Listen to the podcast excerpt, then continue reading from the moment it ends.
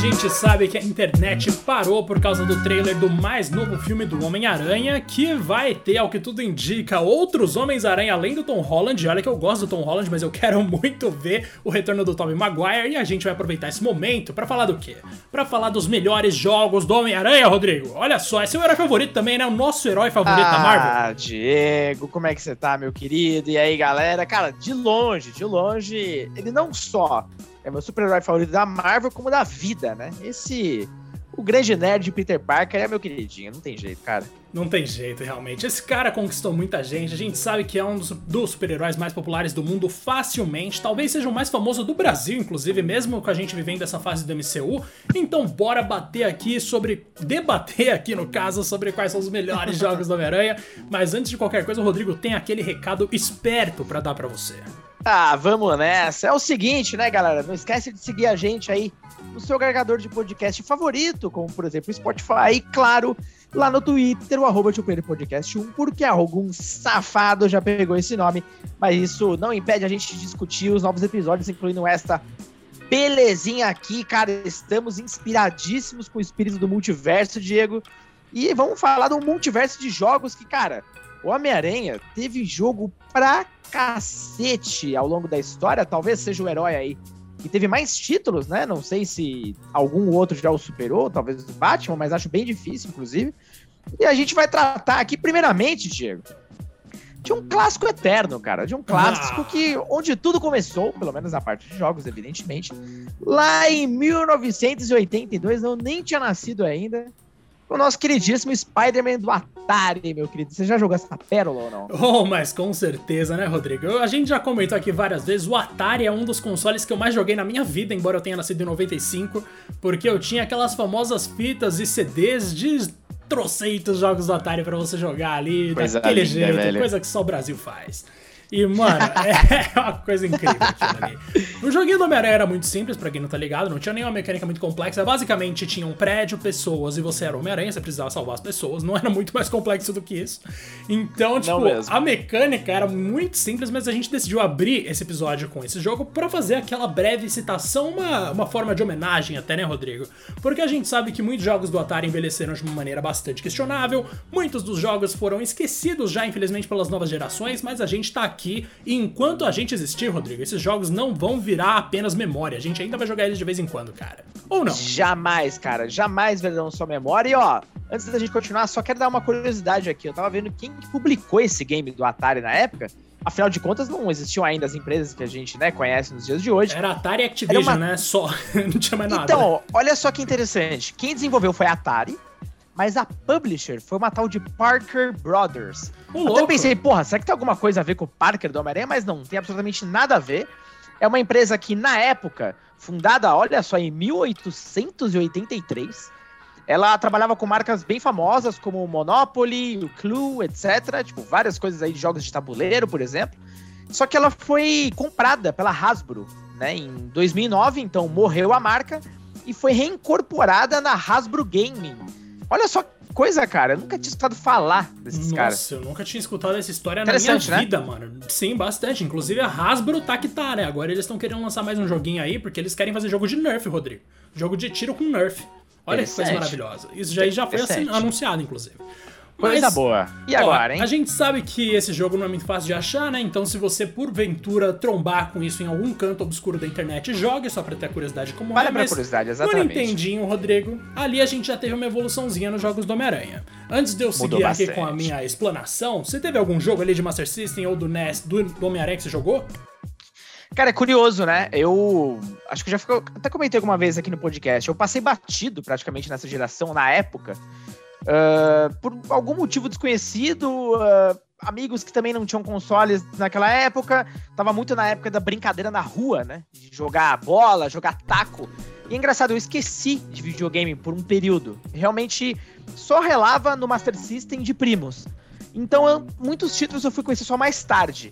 Então, essa geração específica, Diego, é, por mais velha que ela possa ser, neste caso específico, senhora que vai falar dela, meu querido. Sinta-se velho por mim, por favor, uma vez. Ah, pode deixar, Rodrigo. É que a gente tem que falar uma coisa também, né? A gente sabe que a minha hum. geração, Rodrigo, cresceu com acesso a coisas bastante diferentes das suas. Então, tipo, uhum. se por um lado você não teve aí um Master System, um Nintendinho, mas teve um Atari, por exemplo, minha geração uhum. teve um monte de emulador que a gente poderia usar a qualquer momento.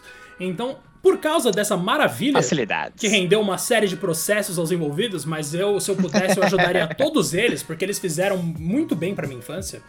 Mano, eu devo dizer aqui que no Nintendinho existia um jogaço do Homem-Aranha contra o Sexteto Sinistro. Para quem não tá ligado, é aquele grupo de vilões do Homem-Aranha que a gente já conhece, que foi já teve muitas formações e foi inclusive referenciado aí no jogo mais recente do Homem-Aranha do PS4, que envolve ali o Abutre, o Duende Verde. Bom, o Duende Verde ainda nem apareceu, né, no caso do PS4, mas tem o Abutre, o Electro, aquela galera que a gente já conhece, o Senhor Negativo no caso do jogo mais recente. Então, tipo, aquele jogo era bem simples porque não tinha mecânica de teia, por exemplo, muito complexa você não tinha como escalar as coisas lá com tanto talento assim na pele do Homem-Aranha, mas quando tinha escadinha você via o Homem-Aranha subir um negócio aqui e ali, quando tinha uma corrente o Homem-Aranha conseguia escalar o cenário, e ele dava uns pulos, Rodrigo, uns pulos altos pra caramba, assim, muito mais do que um jogo de plataforma de ação da época, tá ligado? Então, para mim, por incrível que pareça, os dois jogos dessa geração que eu mais joguei são de super-herói. No caso do Master System foi o do jogo do Flash, no caso do Nintendinho foi o jogo do Homem-Aranha. Então, tipo, tirando Final Fantasy 1 e 2, né, gente? Porque daí nem conta. Mas, tipo, claro que é muito simples de novo. Mas se você tiver alguma curiosidade, pesquisa aí. É Homem-Aranha contra o C-700, eu não lembro o nome em inglês exatamente. Mas se você achar, você vai ver que é um jogo com Homem-Aranha cabeçudinho, pequenininho, mó bonitinho. E ele dá uns pulão, Rodrigo, que eu achava, tipo, sensacional das vezes ali que eu joguei. Já, eu já joguei com aquilo em mente, né? Eu tô estudando, basicamente. Eu não tô jogando para me divertir. Mas os pulos eram muito legais, cara. Então, se você gosta de estudar jogos, história de jogos, de personagens, jogos e tal, eu recomendo demais, porque é uma curiosidade boa. E eu real gostava das batalhas de vilão. A primeira, se eu não me engano, era contra o Electro, mano. Você lutava contra o Electro, aí Nossa, vinha o Homem-Areia, e aí eu não lembro quem era o resto, mas esses dois eu consigo garantir. E, velho, as batalhas com os dois eram muito legais. Então, para quem não tá ligado, vale a pena observar essa obra-prima do Nintendinho, que era sensacional. Ó, pra te ajudar, Diagaço, o nome em inglês eu achei aqui é o Return of the Sinister Six, ah, né, o subtítulo do game. E uma coisa interessante também, a, a responsável, a publisher pelo game era é, LJN, que é uma empresa lendária do mundo dos jogos, muito por causa do videogame nerd, que é aquele youtuber lá engraçado que só detona os jogos ruins. E LGN era basicamente a publisher que ele mais odeia. Porque o tanto de lixo licenciado que ela publicava, não tô dizendo que é o caso desse em específico, era surreal. E realmente acompanhando a história é isso mesmo. Então, olha o selo da LGN aliado ao Homem-Aranha, mas aparentemente é uma coisa boa, então. Não, claro que, tipo, como eu falei aqui, né, Rodrigo? A gente que, época, né? a gente que trabalha no mercado, para quem não tá ligado, a gente tem que estudar de vez em quando para poder falar algumas coisas, né? Então a gente vai jogar as coisas antigas com um olhar mais otimista, com um olhar de quem quer descobrir algo bom naquele jogo. É o olhar de quem quer ver o uhum. copo cheio. Então, tipo, eu fui jogar com a expectativa de, sei lá, de ter alguma coisa para falar de legal desse jogo eventualmente, porque é um jogo antigo, é injusto você criticar e tal. Mas, mesmo para padrões atuais, Rodrigo, talvez ele seja bastante entediante. Mas, como eu falei, o ponto alto são os pulos que dão uma sensação de liberdade, de leveza pro Homem-Aranha, que é fundamental pro personagem, para quem gosta dele, todo mundo sabe disso. Então, isso e, o, a, e, os inimigos, né? A escolha dos inimigos eu achei legal. Eu sempre gostei de Sexteto Sinistro, embora algumas formações sejam uma merda. Então, sim, eu devo dizer que em alguns aspectos eu curti, mas dificilmente alguém conseguiria se divertir com isso hoje em dia, Rodrigo. Aí a gente passa então pra, pra geração seguinte do Mega Drive e do Super Nintendo, que com certeza é a geração favorita desse podcast. Exato. Ó, eu não sei se é exatamente a favorita, porque a gente vai falar de muitos jogos aí que surpreenderam depois, mas com certeza é uma geração bem variada, né? E nessa, e nessa aqui em específico, inclusive, a gente se deu muito bem na sugestão, né, Diego? Eu acho que não tem ali muita dúvida, nosso queridíssimo Spider-Man Venom Maximum Carnage. Esse é histórico, meu amigo. Olha, eu me cansei de alugar essa fita, nunca tive de fato. Mas eu ficava, inclusive, alternando com um amigo meu quem que ia alugar. E. Ou quando a gente também não jogava na própria locadora. Então, assim, gente terminava esse jogo do avesso, é, jogamos muito, era um jogo muito bonito, e que me introduziu não só o Venom, como também o Carnage. Eu não fazia ideia desse personagem, até então Caraca. do que eu tinha lido, é, nas revistinhas na época. É, eu joguei até na época do lançamento, esse eu já tava ligadão já mais em games e tal. É, eu não conhecia o Carnage, eu achava que era até um personagem inventado pro jogo, pra você ter uma ideia. e depois eu fui, né, procurar, isso que é legal também, ele desperta a tua curiosidade, e eu fui procurar os gibis. Aí eu ia num sebo, cara, que era bem popular na época, na cidade que eu morava, que era Guaratinguetá, nosso oh, querido oh. Vale do Paraíba, em São Paulo, ali perto de Aparecida. Uh, tinha lá um sebo bem bom, onde eu trocava revistinhas, cara, da Turma da Mônica e também do Homem-Aranha. E ali eu achei uma do Carnage, ali sim eu fui conhecendo mais o personagem. Diagaço, esse aqui também é o seu favorito, não é isso? Isso, e quando eu falei de geração favorita, eu dizia enquanto consoles mesmo, tá ligado? De maneira geral. Ah, mas não tenha dúvida. Isso aí eu não tenho dúvida alguma. Agora. Exatamente. Mano, engraçado, né? Você falou de sebo, Rodrigo. Nossa, é engraçado. Eu como a gente cresce muito, como a gente lida muito com jornalistas, a gente tá acostumado com uma galera que, por obrigação, acaba lendo muito. Mas, tipo, é curioso como o sebo já foi uma coisa tão legal, ainda é uma coisa muito Será legal. Que existe ainda? Mano, existe, tem, no né? centro de São Paulo tem, tranquilo. Nossa, ainda tem já... um clássico lá. Uhum. Tem, e tipo, na época da minha faculdade, que faz o quê? Faz cinco anos no máximo, nem isso, né? Eu me formei em 2017. Então, na época da minha faculdade, a gente tinha bastante sebo, tipo, recomendação até de sebo pra ir comprar alguns livros clássicos e tal, de edições antigas uhum. que não uhum. vendiam mais em grandes lojas. E é curioso como isso, como comprar disco, algumas coisas que eu sei que já tem na internet, tem um peso especial para quem conseguiu viver pelo menos o fim desse período do analógico, né, mano? Então, putz, da hora que você citou um sebo aqui. Eu sinto saudade de visitar coisas, principalmente durante a pandemia, né? Mas principalmente coisas relacionadas à música e à literatura com ambientes físicos que não sejam a Saraiva, tá ligado? Mas de qualquer Nossa, forma. sim, cara. Mano, Maximum Carnage para mim foi um choque quando eu joguei esse. Eu conheci quando era criança, na real. Eu já era muito familiarizado com o Venom especificamente. Ele sempre foi meu vilão favorito do Homem-Aranha. Não sei exatamente porquê. Eu acho que eu achava legal a roupa dele preta.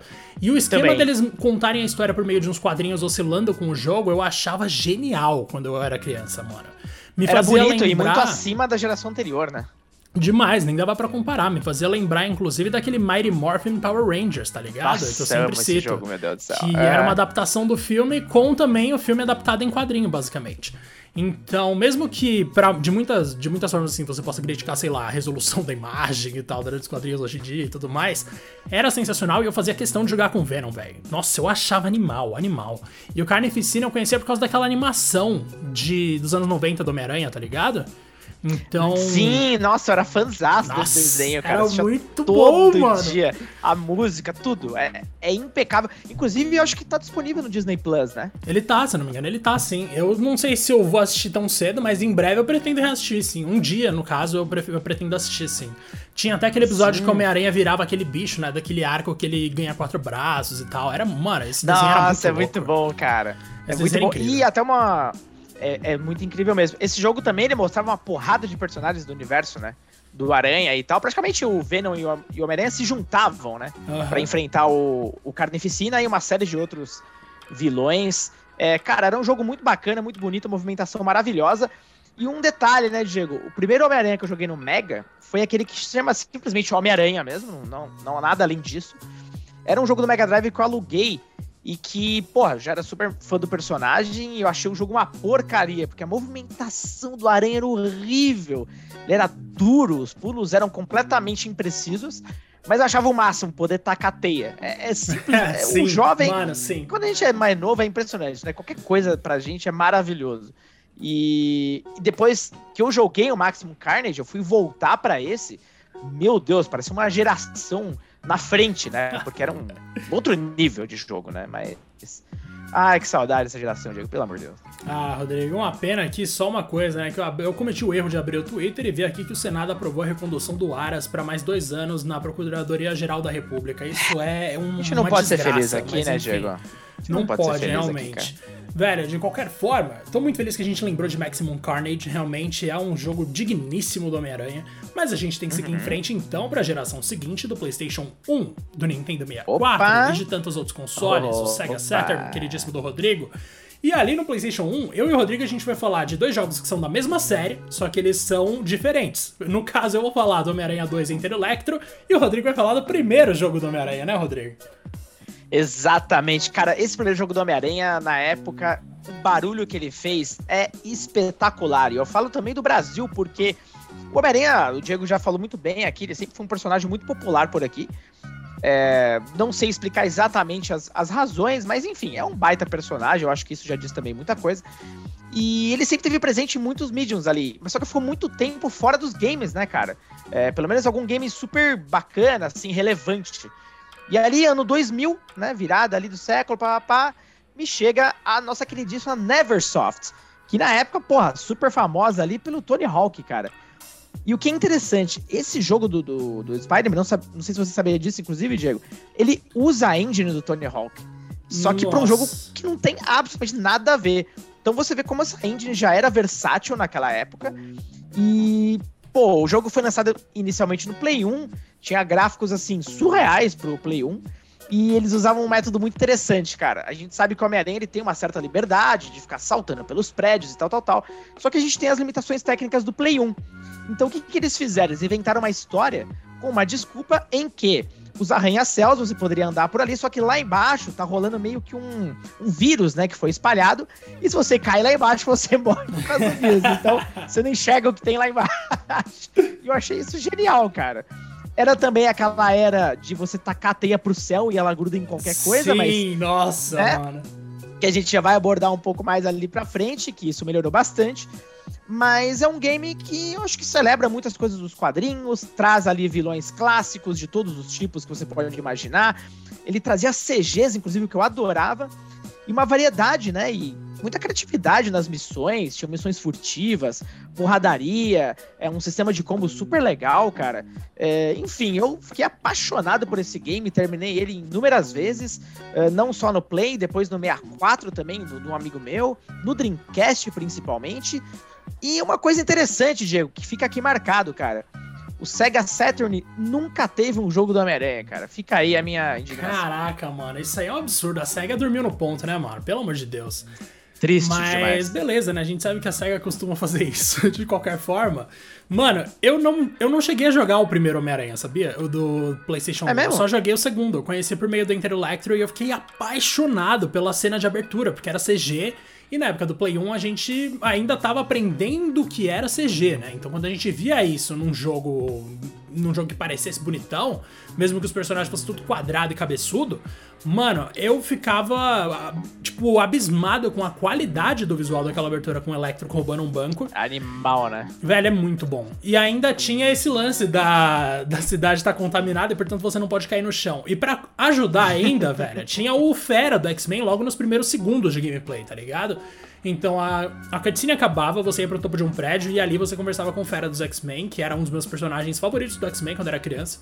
Então a aparição dele ali, ele servindo meio que como um guia do Peter por aquela aventura. Você ter ali ah, alguns combos que eu achava maravilhosos, como por exemplo, você prender a teia em algum lugar e dar um chute no cara. Pra mim esse sempre foi o golpe clássico do Homem-Aranha, sabe?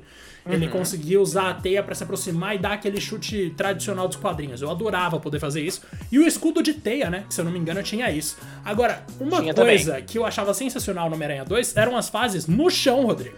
Da mesma forma que você não podia pisar no chão quando a fase era no telhado, no terraço, em alguns pontos específicos da história você descia na cidade. E ali você tinha que lidar com algumas situações, como por exemplo, desarmar quatro bombas dentro de um tempo X, que era absurdamente difícil. Não era nem justo aquilo ser tão difícil, mas mesmo assim era interessante. E você lutava contra o Homem-Areia, que era muito louco, tinha o Electro, tinha o Shocker, que era o primeiro vilão, se eu não me engano. Mano, era. Nossa, era um jogo que eu achava muito completo, assim, como um jogo do Homem-Aranha do PS1. E hoje eu penso em retrospecto aqui que realmente valeu a pena. Um dia eu vou zerar ele direito, porque eu só zerei usando o password, Rodrigo. Eu nunca consegui zerar normal. Cara, é curioso. O... Você não jogou o primeiro e eu pouquíssimo contato tive com o segundo, só por emulação. Só que eu já achava impressionante justamente essas fases que você falou, que você anda no, no chão mesmo, né?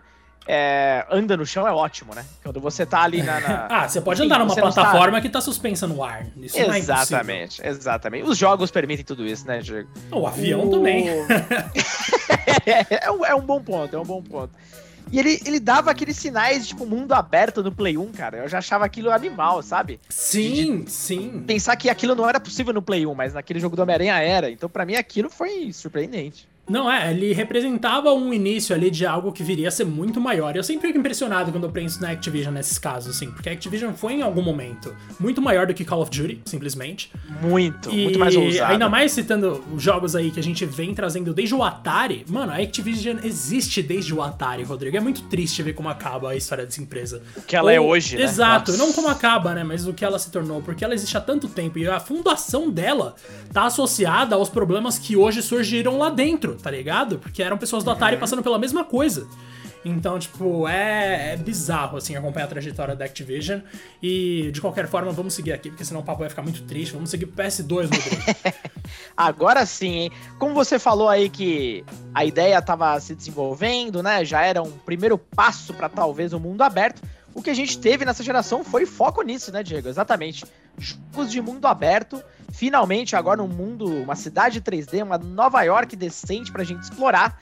E aí a gente concorda novamente, né, Diego? Com grande destaque, que é o nosso queridíssimo Spider-Man 2, ali baseado no filme do mesmo nome.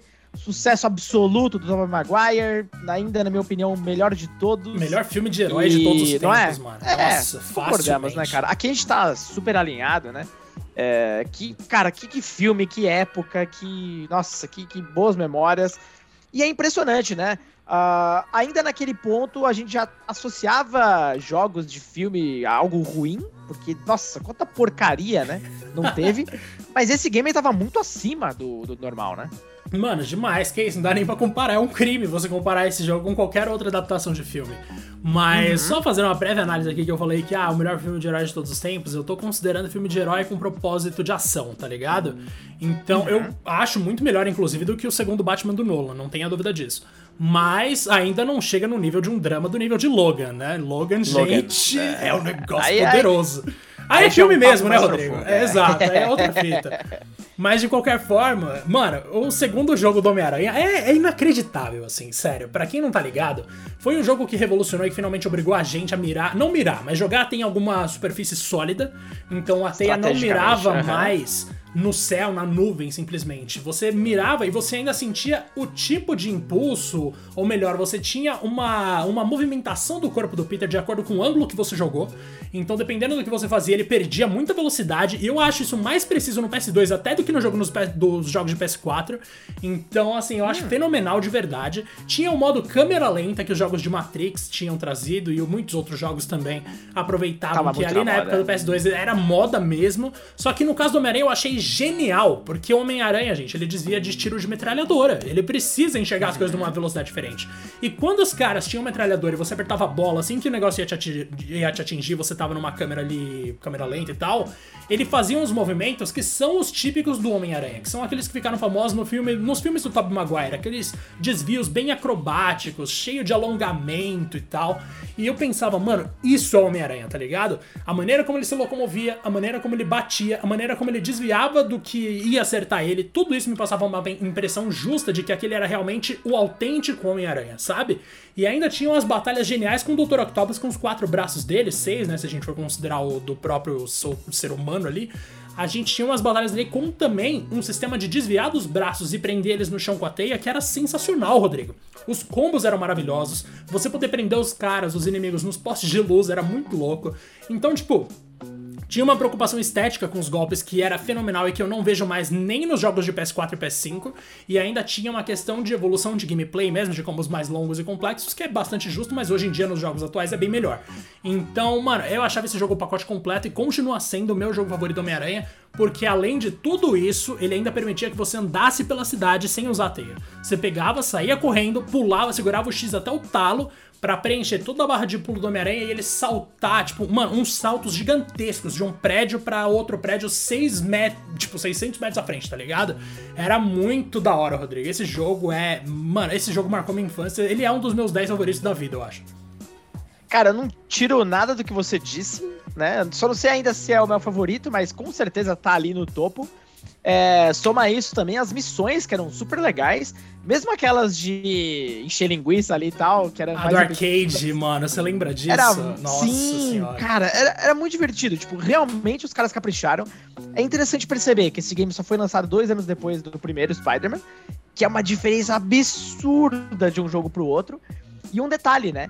Quem fazia na época esses games era a Treyarch, que hoje tá ali o quê? Completamente presa no Call of Duty, né? Não pois faz é. mais nada. É, todo o talento da Treyarch, infelizmente, uh, não vou dizer desperdiçado, porque não é bem a palavra, obviamente, mas, cara, infelizmente, é, se você não gosta de COD, porra, já era e tanto talento ali, obviamente não é mais a mesma empresa daquela época, porém, é legal entender o que, que a Treyarch já fez no passado, né, cara? E hoje presa aí, esse diacho de COD. Mas tudo bem, os caras marcaram uma geração, tanto que só muitos anos depois, e a gente já vai chegar lá também, é, foram conseguir fazer uma mecânica né, de, de, usar a teia que fosse, no mínimo, satisfatória que nem essa. É impressionante, cara. Nunca mais os caras conseguiram. Não, é engraçado, né? Como a história do, dos videogames, de maneira geral, é marcada por alguns milagres que não são mais replicados, velho. Tipo, são, né? o lance do, da teia do Homem-Aranha no Spider-Man 2, graças a Deus, voltou a funcionar em PS4 e PS5 agora, nessa nova era de Homem-Aranha uhum. nos consoles. Mas como eu falei, eu ainda acho mais interessante, mais precisa a movimentação daquela época. E mesmo assim, pensando em outros jogos, GTA V, eu já falei disso com o Rodrigo várias vezes.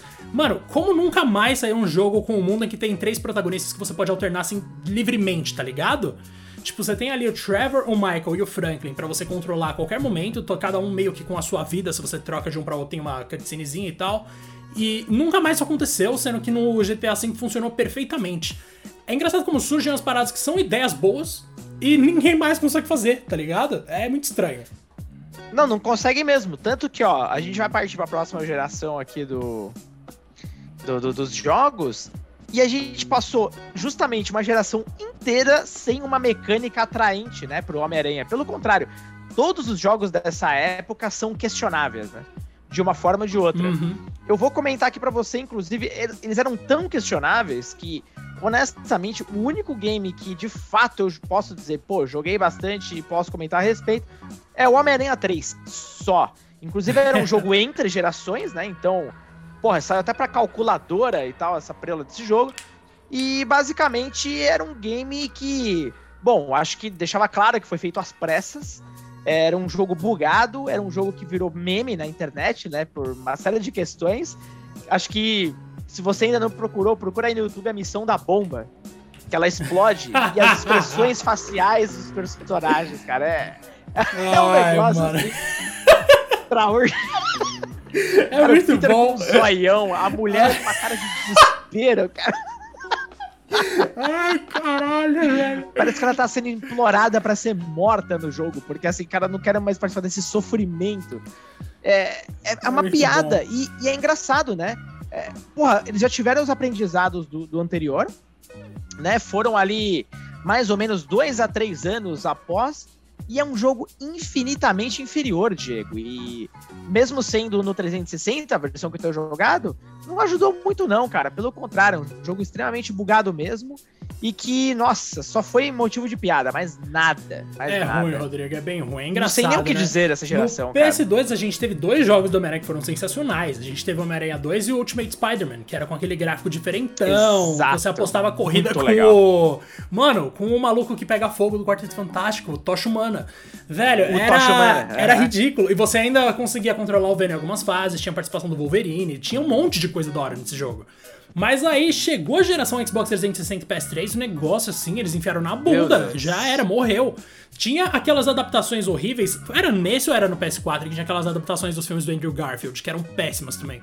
Tinha esses Era jogos. Era nessa, nessa geração. PS3 e 360 também, exatamente. Mano, que sofrimento, né? Tinha esses jogos, tinha esse que você falou agora, do Homem-Aranha 3, que na verdade eu gostava muito de poder trocar de uniforme apertando R3.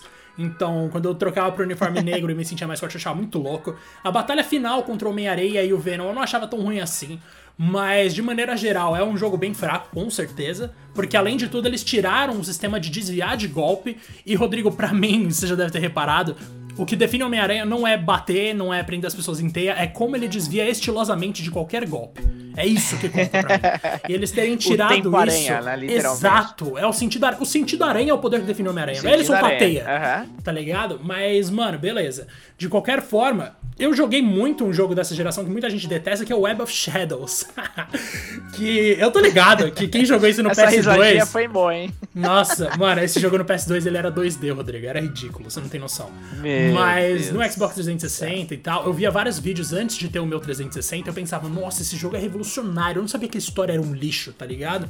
Eu não sabia que Uhum. era tão baixo assim o nível. Mas eu gosto até hoje, gente. Eu tenho memórias muito boas desse jogo. O sistema de viajar pela cidade era bem zoado, os inimigos eram ridículos e tal. Mas algumas participações, como a do Luke Cage, que sempre foi um dos meus personagens favoritos. Mano, eu falei isso pro Rodrigo uma vez. O Luke Cage foi o cara que eu conheci como líder dos Novos Vingadores. Eu não conhecia os Vingadores sendo liderados pelo Capitão América. Eu só conhecia pelo Luke Cage, velho. Então eu tá ali junto com ele, eu pensava, nossa, agora sim esse jogo tá sensacional. Mas, putz, a Mary Jane andando pra cima e pra baixo com uma espingarda, dando um tiro nos monstros. Era complicado. Isso acontece. Deus do céu, cara. Os caras perderam a mão, né? Não, era, era complicado, era complicado. Mas beleza, né? A gente sabe que. não- E aí ainda teve aquele Shattered Dimensions, que muita gente defende, que eu acho uma bosta. Mano, que era aquele jogo que você tinha o Homem-Aranha, o Homem-Aranha 2099, o Homem-Aranha Noir e o Homem-Aranha Ultimate, se eu não me engano.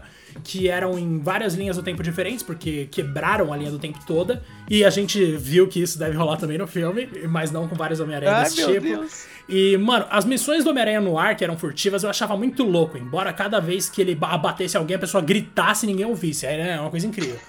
Mas, mesmo assim, eu achava horrível. Nossa, aquela batalha contra o Craven, eu lembro até hoje que eu acho uma merda.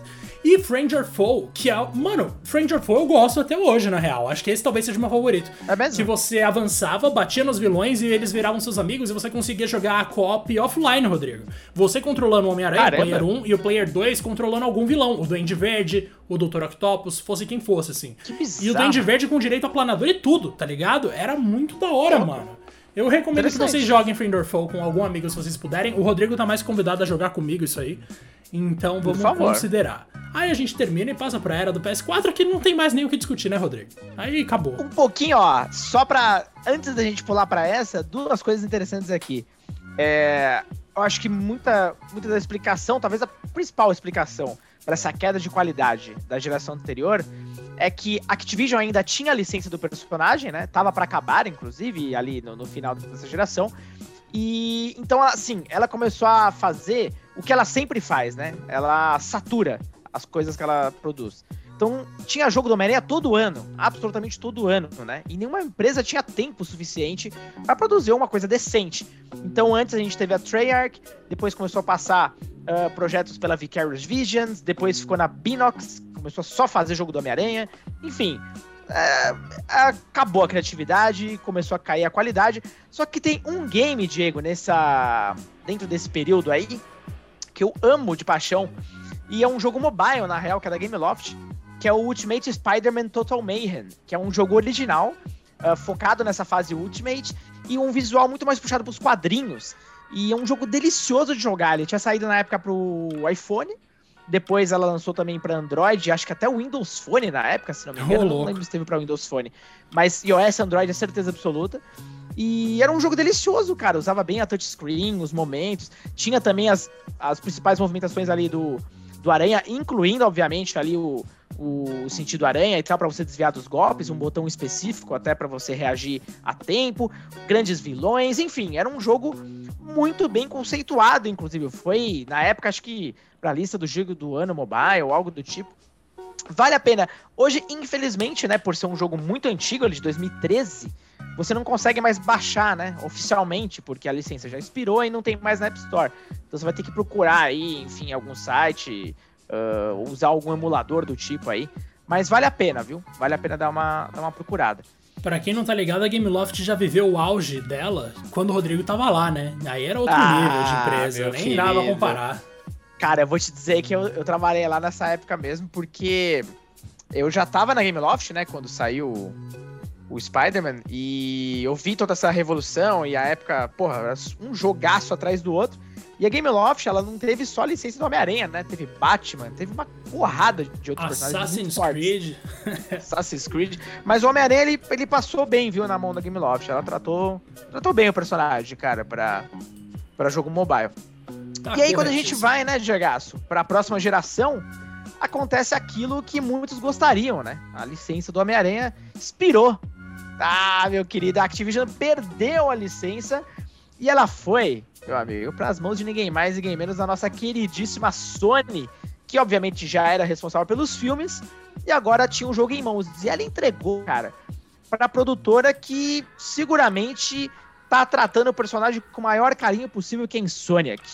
Insomniac é uma das minhas favoritas, velho. Nossa, como eu fiquei Cara, feliz dessa época. Realmente, assim, de verdade, o que eles fizeram com o Marvel Spider-Man, que é o primeiro jogo do Homem-Aranha, para mim é, é uma das melhores histórias do Homem-Aranha em qualquer é mídia. Tipo, uhum, independentemente acho. de filme, de quadrinho, porque tem muito arco do quadrinho que é um lixo. Mas, velho, esse jogo é genial. O, a importância que eles deram pra relação Peter Parker e Tia May e a humanização ali no trabalho de todo esse desse relacionamento e a apresentação do Miles Morales. Velho, tudo isso, toda essa inclusão do que existe de clássico no Homem-Aranha com o que existe de novo, foi perfeito. E assim, o sistema de teias de novo tava sensacional. As missões se desenvolviam de uma maneira muito legal. As, aquelas missõezinhas com a Mary Jane de você se esconder e tal eram meio, meio chatas, é, mas tudo bem, não era nenhum não problema. Não era tão mal assim, né? Uhum. É, inclusive aquela específica que ela consegue dar ordens pro Homem-Aranha e bater nos caras é ah, sensacional. Legal, Puta, eu adoro aquela legal. missão. E, velho, sério, assim, o carinho que eles trataram para mim, acima de qualquer coisa, tá na qualidade da narrativa do negócio e por eles terem resgatado boa parte do sentimento de exploração que existia no Homem-Aranha 2 PS2. Eles fizeram certinho de fazer a teia voltar a precisar alcançar superfícies sólidas, Graças. o que era o básico. Infelizmente, eles não trouxeram de volta o botão de carregar para pular mais alto, Rodrigo, que eu achava sensacional. Nem o botão de corrida para você dar uns pulões maravilhosos, mas pelo menos eles uhum. têm aquele impulsionamento com duas teias. Que ah, é, é sensacional. Demais. Isso aí é muito bom. E ainda algumas tarefas secundárias bem legais também, muito dignas ali para você conseguir fazer de vez em quando. E sério, os caras estão de parabéns. Eu não sei quando que vai sair a segunda, ninguém sabe, né, quando que vai sair a segunda, o segundo jogo de fato, mas uhum. entre o 1 e o 2, a gente teve aquele 1.5 que foi o mais Morales, que por mim a gente já pode encaixar aqui agora também. Não, Miles é, é espetacular. No primeiro jogo, acho que não tive nada que você disse. É, foi, na época, o jogo mais esperado para mim de longe. É um game que porra, superou todas as expectativas. É, de novo, é de uma desenvolvedora que eu amo de paixão. Para quem não conhece a Insomnia, que ela é uma empresa muito associada à PlayStation, né? Uh, desenvolvendo séries aí famosas como Spyro e o Ratchet Clank, só para citar duas. Pois Ratchet, é. inclusive, né? Continua firme e forte. Enquanto o Spyro ainda está nas mãos da Activision, mas beleza, tá, até tá, que não tá tão mal agora. Uh, e só a parte triste da coisa é para quem não tem PlayStation, né? Porque se tornou de fato um jogo exclusivo uh, dos consoles PlayStation, porque Isso a é sacanagem, Sony mano. É quem publica, né? É, Exato. É uma pena aí para quem não tem, né? Porque antigamente era completamente aí multiplataforma, mas também isso de certa forma, Diego, querendo ou não ajuda também ali no foco em desenvolvimento e verba, né, pro projeto, porque a Sony não poupou, cara. É um jogo assim de alto calibre do início ao fim. O Miles Morales é um jogo um pouco menor, porém focado, obviamente, como o nome já diz, né, no Miles e dá aquela ponte pro próximo jogo. E eu não vejo a hora, Diego, porque assim, eu não imagino o que, que eles são capazes de fazer, o que serão capazes de fazer no Play, no Play 5 de fato, né? Porque agora imagino que o próximo jogo vai ser só do Play 5. Até porque, eu não sei se você jogou o Ratchet Clank Rift Apart, que já é exclusivo do Play 5. Meu amigo, o que, quando eu vejo o que os caras apresentam em tela, só de imaginar eles transpondo essa engine pro Homem-Aranha, meu amigo, é, não tem como não ficar maluco, cara. Empolgado demais. Nossa, Nossa eu, senhora. eu imagino. É zero load no Miles Morales, cara. Não tem load esse jogo, velho. Não, é realmente, mano. O, o, lance do Miles Morales, de novo, né? A Insomniac não só acerta na maneira como ela trabalha com mecânicas e exploração, como ela acerta na narrativa. Tanto no Marvel Spider-Man... Caracterização, né? Caracterização, exato. Ambientação, tudo isso. Tanto no uhum. Homem-Aranha original quanto no Miles Morales, eu não gosto da quantidade de ambientes fechados que você tem que entrar. Então, no Miles Morales, aquelas missões de você invadir um território inimigo, que tem vários. que tem uma gangue lá e você tem que tirar os suprimentos deles, não sei o quê. Que essa parte toda de investigação, de você ficar com o Homem-Aranha num ambiente que não dá para você sair andando, pulando por aí, eu acho meio chato mesmo. Eu não gosto. Mas uhum. tirando isso, velho, eu acho um jogo, nossa, sensacional. Em termos de jogo de herói, tá entre os melhores que eu já vi. Nível Batman Arkham, assim, que também é, nossa senhora, é brilhante. Mas, cara, é, o nível narrativo é muito bom. No caso do Miles Morales, eu gosto muito de como eles tentam trazer, sim, aquela parte mais política da história. A gente não pode tirar de jeito nenhum. E por meio disso, eles tentam construir uma sensação muito mais forte de comunidade, né? Se por um lado o Peter Parker é o cara que salva Nova York, o Miles Morales ele também é esse cara, mas ele se preocupa muito com a parte ali dele, tá ligado? Com a região, com as pessoas que cresceram com ele. Eu acho muito legal como eles criam essa diferenciação entre os dois personagens. E numa eventual Não, continuação, a gente tem a chance de ver o Venom e o Duende Verde, né? Então, assim, cara, olha isso. Nossa. Não, o futuro só pode ser brilhante, não é possível, só se acontecer um desastre. E é como você disse, né, cara? Mais Morales, ele, até por ser um jogo menor, né, ele tem mais espaço para esse cuidado, é, essa caracterização e apresentação, né, de, das comunidades negras, latino, da, da, inclusão até, inclusive, de outros personagens ali espetaculares que aparecem, sem quebrar muito o segredo para quem ainda não jogou. E o próprio Miles, né, do ponto de vista de controle, né, cara? Porque ele tem as habilidades especiais dele, como também a própria movimentação dele, já que ele não é um Homem-Aranha tão experiente quanto o Peter Parker. Então você sente isso, inclusive, uhum. nas piruetas, né, na forma como ele desvia dos ataques, nos próprios combos. É, nossa, que obra de arte, cara. Olha, eu acho que para mim, assim, eles atingiram o pico nesse primeiro momento, né, do que é possível entre gerações. Agora realmente estou ansioso para ver o próximo passo, né? Qual será a evolução desse conceito? Porque acho que na parte da história a gente pode estar mais do que seguro ali que vai ser uma coisa boa. Eu tô curioso para ver realmente de forma mecânica ou mesmo visualmente falando, né? Como vai ser. Não, ah, é, com certeza. Hype. Nossa, mano, o segundo jogo, ele tem que ser exclusivo da nova geração. Desculpa, gente, mas o segundo tem que ser. Ah, não, é, tipo, é. Também acho, também acho. Entre gerações, acho eles ser. já fizeram um trabalho brilhante. E eu, é, eu também acho que vai ser, porque o Miles Morales, ele tem muito essa função, né? De você apaziguar uhum. a galera que talvez não vá ter acesso ao segundo jogo de fato.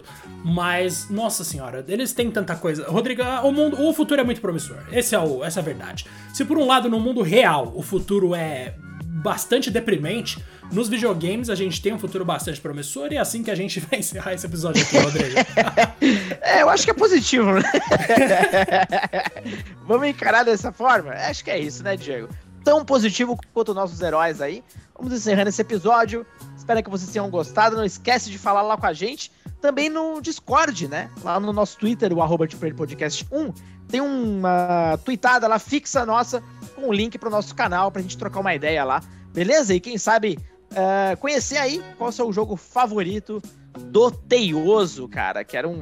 Teioso é muito era, inclusive, bom, né? Cabeça é, de teia. Ai, cabeça cara, de teia. Era, eram os bons apelidos ali traduzidos nos gibis, cara. Era maravilhoso. É isso, Jagaço. Obrigado por mais um episódio maravilhoso, viu? Um grande obrigado para você, Rodrigo, para todo mundo que ouviu até aqui e até mais. Um grande abraço. Falou!